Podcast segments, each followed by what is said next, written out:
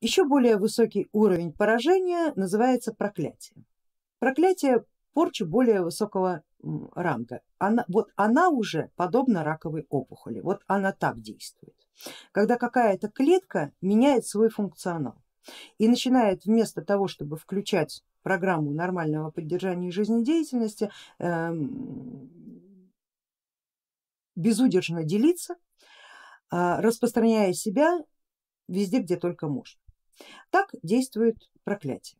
Проклятие работает уже на каузальном и будхиальном теле и точно так же как порча проявляет себя не сразу, а даже еще дольше, поскольку для того, чтобы проклятие попало в сознание, здесь мало иметь третью силу, которая тебе эту программу сделает. Здесь надо пройти через согласование очень серьезными э, уровнями эгрегориальными. То есть здесь мало того, что программа делается, она еще как бы проходит определенный уровень проверки. Действительно ли это имеет право быть? Поэтому проклясть без вины не получится. Действительно должна быть нанесена вина, э, нанесена обида, совершена вина по отношению к вышестоящему, обязательно по касте вышестоящему сознанию или какой-то системе, которая однозначно получает от твоих действий урон. А, а проклятие это обратная сторона клятвы. А, если ты клялся в чем-то и клялся, например, богам, клялся державе, клялся тем, кто от тебя зависит, клялся здоровьем своим, своих детей. Это услышано, будет услышано, обязательно будет услышано и вписано как определенное условие выполнения договора. И если ты эту клятву нарушаешь, значит взамен формируется проклятие. Ты нарушил договор, сквозь тебя договор уже не течет. А это значит, что силы, которые рассчитывают на такое сознание, понесли ущерб и начинают этот ущерб компенсировать. И как правило, такой ущерб одной жизнью компенсировать нельзя. Чем выше твой договор, например, с религией, с государством, тем сильнее у тебя возникает информационная задолженность. И как правило, если проклятие очень сильно, то рассчитываются за него даже дети. Как правило, до седьмого поколения расчет э, состоится, но жизнь такая, но поверьте, она не нужна никому. Когда всего приходится добиваться кровью, то, что одному достается легко, а проклятому достается невероятными усилиями. И как правило через некоторое время опускаются руки. Как правило начинаются алкоголизм, наркомания, а дальше все эти проблемы, которые мы с вами уже перечислили, по не, не спадающей. Раньше в стародавние времена проклясть можно было только лишь за нарушение клятвы, которую человек давал своим богам и э, своему племени. Сейчас, безусловно, уже все не так серьезно, но принцип остался тот же. Если вышестоящие на тебя рассчитывают, а ты их подводишь, а, то это основание для того, чтобы ты был умален в правах до нуля. А если твоих прав не хватает, то за это будут рассчитываться и твои дети. Именно поэтому когда-то проклятые роды заключали новые договора, например, с новым богом. Например, какая-то очень серьезная династическая ветка, зная, что они получили проклятие, например, за пролитие крови кого-то из, из царских родственников, например, да, за бунт. А, знали, что проклятие на них попадает, кто-то один уходил, например, в монастырь да, и брал на себя вину своего рода. То есть здесь работал э, иудохристианский принцип козла отпущения. Козел отпущения это тот, кого отдавали на, э, в жертву э, демону Самаэлю да, или богу Самаэлю, в зависимости от того, кто его оценивает. На рогах у него повязывали красную ниточку у этого козла и подводили его к обрыву и дальше спихивали с этого обрыва предварительно Коэн или Равин накладывал руки и э, определенной магической формулой пере, переносил на него все грехи иудейского народа. После этого значит, как бы весь иудейский народ в течение этого, за этот год обнулялся по грехам, а все это дело уходило с повязанной красной ниточкой на э, роге э, козлу отпущения. Вот если был кто-то из вас в Иерусалиме, э, вы видели, наверное, что на подходе к стене плача стоят некие э, господа с э, ярко выраженными э, оперением вот, и пытаются всем туристам повязать красную ниточку на руку. А вот теперь задайте себе вопрос, а собственно говоря, что это они так стараются? Да? А вот все, все, все имеет отношение именно к этому ритуалу. Грехи они списывают на козлов, которые приехали на чужую землю, думая, что они имеют на это право. Ну, это такова их логика.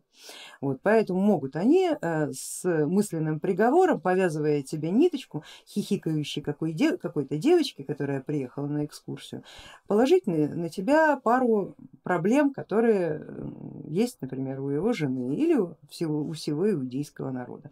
Тоже вариант, между прочим. Вот, так что э, думайте о том, кто вам куда и на что повязывает даром ниточки. В крайнем случае дайте ему шекель. Таким образом вы как бы откупитесь от этой проблемы. Но в любом случае нитку эту иерусалимскую не носите, не надо. Так вот, вопрос переноса грехов это как раз из этой, из этой серии, из, из этой методики. В дохристианскую эпоху, до иудохристианскую эпоху такая метода конечно же не работала, надо было искупать действием. Именно поэтому а, тот, кто нарушал и нес вину перед племенем, просто из этого племени изгонялся, но изгонялся не с тем, чтобы он взял на себя грехи, а для того, чтобы он действием своим искупил проблему, искупил а, вину. И сделал что-нибудь для этого племени непосредственно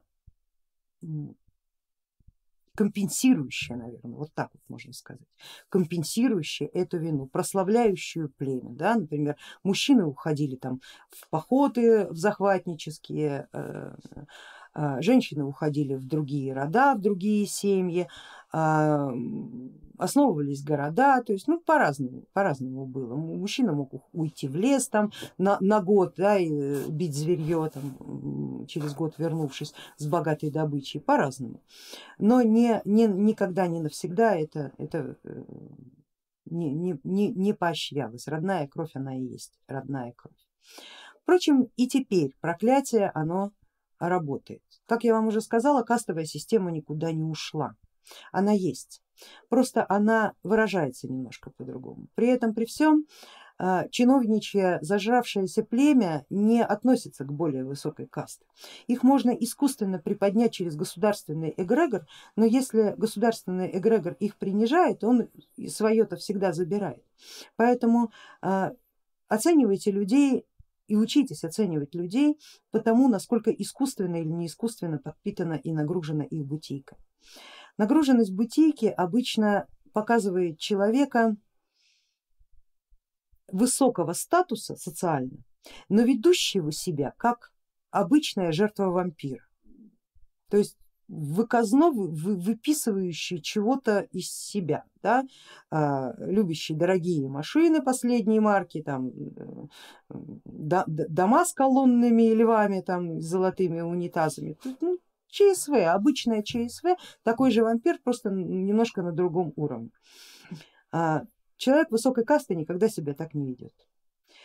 Будет очень хорошо, если вы научитесь это различать и понимать, в ком дутая бытийность, а в ком она настоящая. Ну и конечно, увидя это, постарайтесь формировать себе исключительно настоящие а, свойства личности, которые будут повышать вас в информационном статусе, а, без вот этого глупого социального фиглярства, которое никогда не настоящее, которое просто делает человека жертвой вампиров только на просто более немножко, немножко другом уровне.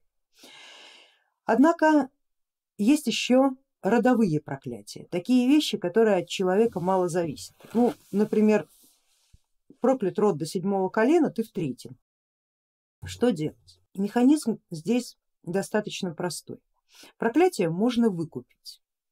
Выкупить, конечно же, действием, каким-то действием, которое нивелирует ущерб, нанесенный тому, за счет кого ваш род получил подобное проклятие. А для этого надо как минимум иметь информацию, за что. А, исполнить, например, клятву, которую получит клятва преступник, потому что он не выполнил, не выполнил определенного рода обещаний. Но для этого надо знать, какая это клятва. А, выкупить можно и деньгами. Самое главное, чтобы тот, кто будет даровать вам прощение, эти деньги взял. Кстати, это самый простой способ и самый дешевый, поверьте мне, самый дешевый. Деньги это самое дешевое, чем можно себя выкупить. А, но если нет информации, если ты не знаешь, за что проклят род, родичи молчат, как пленные белорусские партизаны на допросе, или просто не знают тоже по причине того, что как пленные партизаны молчали, их прощу, то тогда можно по договору с богами, договору с силами взять другую клятву, как гейс, нивелирующую эту вину. При этом здесь боги и силы как бы сами подсказывают, возьми вот такое обязательство и неси его до конца жизни неси, и тогда твои дети не будут рассчитываться за грехи твоих бабок, дедок и так далее. Ну и получить прощение от проклявшего. Такое тоже бывает, но опять же надо знать, надо знать за что.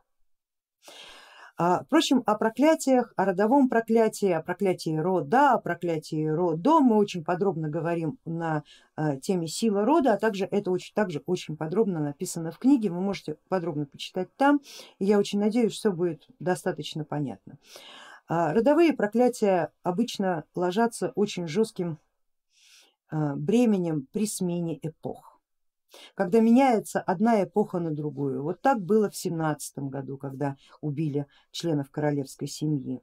Как бы ни относились бы тогда к Николаю, но убили не только его, но и его детей. И все эти рассказки о том, что убили горничных каких-то и прочих, это все рассказки, убили.